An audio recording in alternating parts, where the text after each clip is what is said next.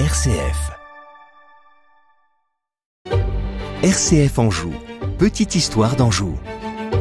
Les petites histoires d'Anjou avec Elisabeth Véry. Bonjour Elisabeth. Bonjour. On va revenir avec vous euh, aujourd'hui sur les prémices du protestantisme dans le Saumurois. Oui, tout à fait. J'ai choisi euh, aujourd'hui de vous rappeler que le protestantisme dans le Saumurois s'est implanté vraiment au premier temps de la diffusion des idées de Luther et Calvin au début du XVIe siècle et on l'oublie et qu'un événement euh, absolument terrifiant est intervenu en 1552 avec l'exécution par bûcher de euh, un certain René Poyet. Avant d'en arriver là, qu'est-ce qui s'est passé? Alors, le protestantisme, vous le savez, vient de Genève et déjà au début du XVIe siècle, les idées de Luther et Calvin se diffusent. En 1523, l'évêque d'Angers ordonne aux clercs de son diocèse, ayant chez eux des livres et ouvrages de Luther, de les brûler dans les 15 jours sous peine de suspension ad divinis et s'ils persistent,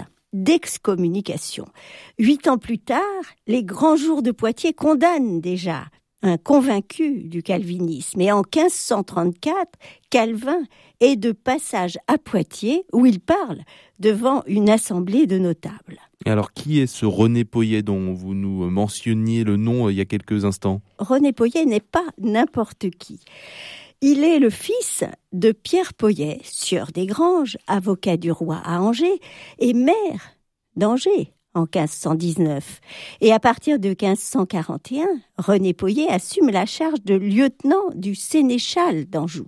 Donc c'est vraiment au plus haut de la gouvernance de l'Anjou. Et l'oncle de René Poyet occupe la charge de chancelier de France, donc l'un des plus hauts personnages de l'État. Lui-même, René, qui est bâtard, est parti assez jeune pour faire un tour d'Europe et en gagnant sa vie comme cordonnier, il a euh, voyagé, il s'est imprégné à Genève des idées de Luther et ensuite il est revenu dans son pays natal. Et alors, comment se fait-il, Elisabeth, que cet homme se soit fait arrêter? Eh bien, tout simplement parce qu'il s'est remis à faire des prédications et que ces prédications, en 1552, là où nous sommes, elles sont forcément clandestines, elles sont forcément interdites, donc il est arrêté. Il est traîné sur le bûcher, il est exécuté de la façon la plus horrible qui soit, puisque pour les hérétiques, on ne tuait pas le condamné avant de le brûler, on le brûlait vif.